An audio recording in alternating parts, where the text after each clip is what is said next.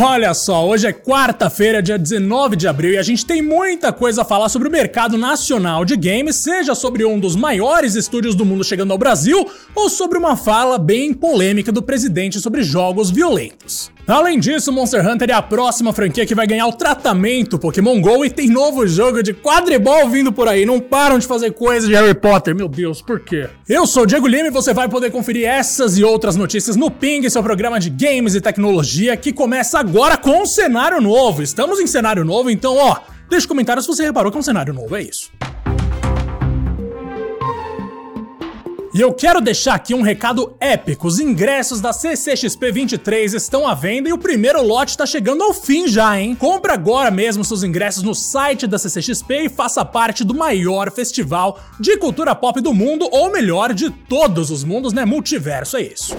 Ai, ai, em pleno 2023, um monte de jogo aí que a gente sabe que não é violento fazendo maior sucesso. Minecraft já tá liderando aí a audiência há quanto tempo? Roblox e assim por diante, mas vamos lá, né? Nessa terça-feira, o presidente Luiz Inácio Lula da Silva levantou um velho espantalho associando videogames violentos aos ataques que aconteceram em escolas no Brasil nessas últimas semanas. Em uma reunião com ministros e governadores, o Lula disse, abre aspas aqui para ele, que não tem game falando de amor, não tem game falando de educação é game ensinando a molecada a matar. Não só isso, ele também disse que a violência nas escolas é resultado de crianças passando noites jogando esses jogos violentos, chamando eles de porcarias. No caso, os jogos violentos seriam porcarias na visão do presidente. Vamos lá, porque a gente tá oficialmente pisando em ovos enquanto cutuca um vespeiro, é uma situação bem chata, no mínimo. A fala mostra um desconhecimento considerável do presidente sobre a mídia de videogame, já que realmente existem jogos focados em educação e jogos que não têm combate nenhum e são extremamente populares e voltados para um público aí que até busca essa temática do amor. Lula joga, por exemplo, Dream Daddy, pode ser um bom exemplo para você. A gente tem ainda Minecraft, que é um dos jogos mais populares da última década e todo mundo sabe que dá para se divertir ali sem ter que matar ninguém. Lives Strange, que é uma grande aula de empatia se você realmente quiser personagens mais humanos. Não faltam opções, Lula, de jogos que sim,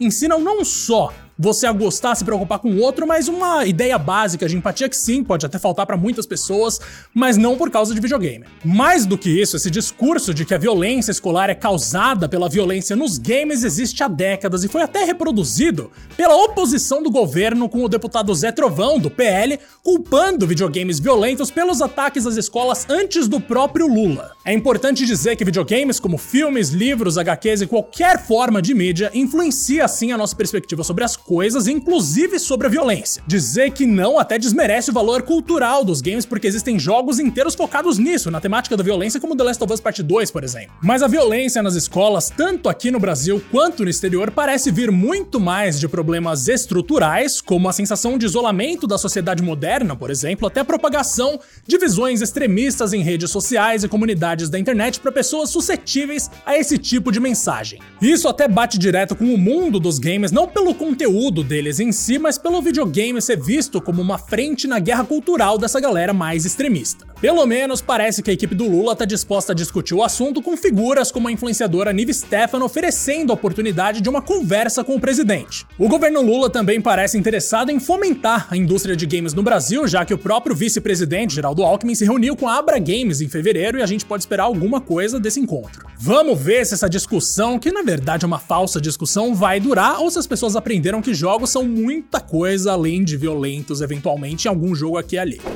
Em um anúncio bombástico para o mercado de games nacional, o estúdio brasileiro Aquiris agora não só é da Epic Games, como é a Epic Games Brasil. Olha o tamanho disso, mano. A Aquiris, para quem não sabe, é um estúdio de Porto Alegre responsável pelos jogos de corrida Horizon Chase, além de Looney Tunes World of Mayhem e também Wonderbox. Agora é o primeiro estúdio oficial da Epic na América Latina e isso é gigante porque a Epic é gigante. Só para vocês terem ideia, Fortnite é da Epic, daí vocês já sabiam, né? É coisa grande demais. O anúncio diz que o estúdio vai ser responsável responsável por criar um conteúdo inovador e experiências sociais dentro de Fortnite. O CEO Maurício Longoni também disse que eles estão felizes em contribuir para o futuro do jogo. O impacto de uma frente brasileira da Epic pode ter grandes repercussões no desenvolvimento da indústria aqui no Brasil, que de acordo com a Abra Games já tem mais de mil estúdios espalhados pelo país, mas em geral formados por pequenas equipes e com pouco financiamento. Depois de tentar repetir o sucesso de Pokémon GO com Harry Potter, Pikmin e até NBA, a Niantic Labs agora vai tentar sorte com outra franquia gigante dos games que é Monster Hunter, da Capcom. Em parceria com a própria Capcom, o estúdio anunciou Monster Hunter Now, que promete trazer as caças e aventuras da série para o mundo real via o seu conhecido sistema de realidade aumentada. O anúncio promete que vai ser possível caçar com outros jogadores e marcar monstros para caçar mais tarde. Como se você tivesse achado alguém ali e falado, vamos lá depois matar ele. É isso. O trailer também dá a entender que vai dar para jogar o jogo com o celular na horizontal, o que é relativamente raro nesses jogos de realidade aumentada. Monster Hunter Now tá previsto para chegar em setembro para iOS iOS e Android e as inscrições estão abertas para o beta fechado que começa na próxima terça, dia 25 de abril.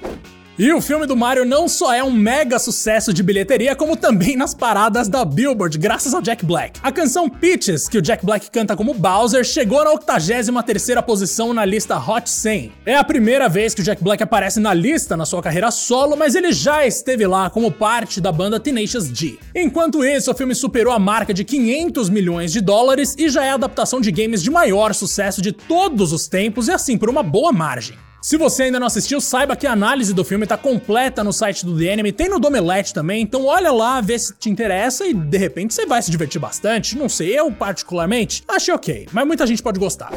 Para quem sentiu falta de quadribol em Hogwarts Legacy, nessa semana a Warner anunciou um novo jogo dedicado somente ao esporte mágico. Harry Potter Campeões de Quadribol é um jogo com multiplayer competitivo que promete trazer não só a ação das partidas de quadribol, como também outras aventuras com vassouras junto com seus amigos, então quem sabe um modo história vai saber. O jogo está sendo desenvolvido pelo Unbroken Studios, que trabalhou no Battle Royale Fractured Lands, e também está servindo como estúdio de apoio para o jogo do Esquadrão Suicida da Rocksteady, que foi adiado para 2024. Esse jogo vai ser bom, nossa senhora. Ainda não tem uma previsão de lançamento para o jogo de quadribol, o próprio site do Unbroken Studios coloca a data para 2020X, bem estilo Mega Man, mas você já pode se inscrever para testes limitados no site oficial.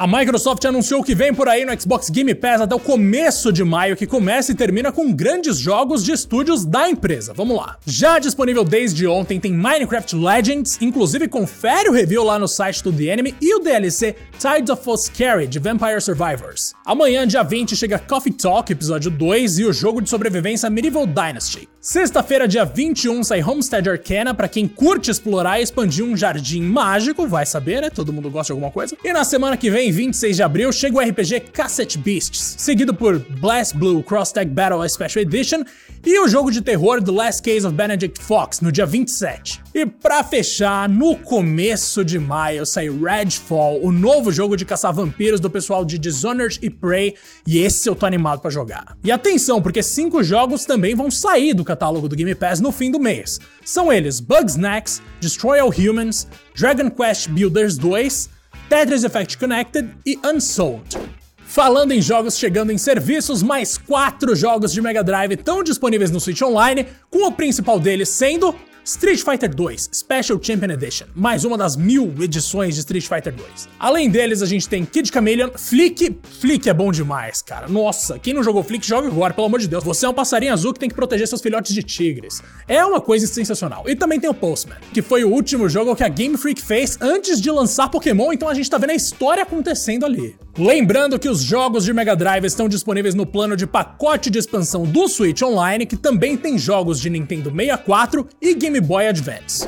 Sabe aquele game com uma trilha épica, meio medieval e que chega aquela quebradeira de guitarra? Eu amo esse negócio. E para quem também curte, a dica é o festival Summer Breeze que vai rolar em São Paulo nos dias 29 e 30 de abril, no Memorial da América Latina. Vão ser quatro palcos, mais de 40 atrações, além de experiência gastronômica, espaço kids, feira geek, feira de tatu e cultura urbana. Então garante aí o seu ingresso para o Summer Breeze nos dias 29 e 30 de abril no site summerbreezebrasil.com. E agora vamos para os aniversários de hoje que tem jogo ficando maior de idade. Vamos aí. Começando com os 18 anos de Psychonauts, o clássico coach da Double Fine que finalmente ganhou uma sequência em 2020. Pulando agora para 2011, Mortal Kombat ou Mortal Kombat 9, se você preferir, ou ainda Reboot de 2011, se você achar que é mais fácil assim, saiu para PlayStation 3 e Xbox 360, mudando a franquia toda ali, contando desde o primeiro jogo a história mais detalhadamente, só que mudando várias coisas, trazendo, por exemplo, o Cyber Sub-Zero,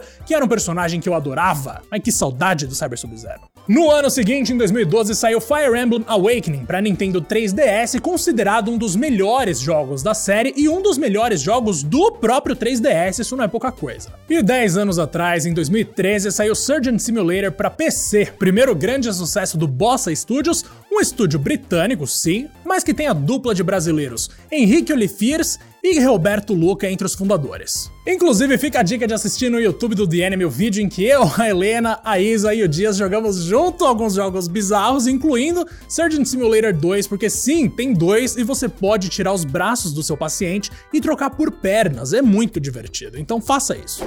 E assim a gente encerra a edição do Ping de hoje em cenário novo, lembrando que sexta é feriado, então o Ping só volta na segunda, porque aqui a gente também tem que descansar um pouco. Pra quem tá vendo aqui no YouTube, eu vou pedir para que você considere deixar o seu like, também se inscrever no nosso canal e, obviamente, compartilhar com seus amigos e ativar esse sininho aí pra sempre que tiver vídeo novo você receber uma notificação, demorou? E pra ouvintes do podcast, sintam-se à vontade para avaliar a gente e, obviamente, recomendar para um amigo aí. Qualquer avaliação ajuda demais aí a gente entender se vocês estão gostando e também alcançar mais pessoas e trazer mais gente para esse universo aqui nosso. Um grande abraço e até semana que vem.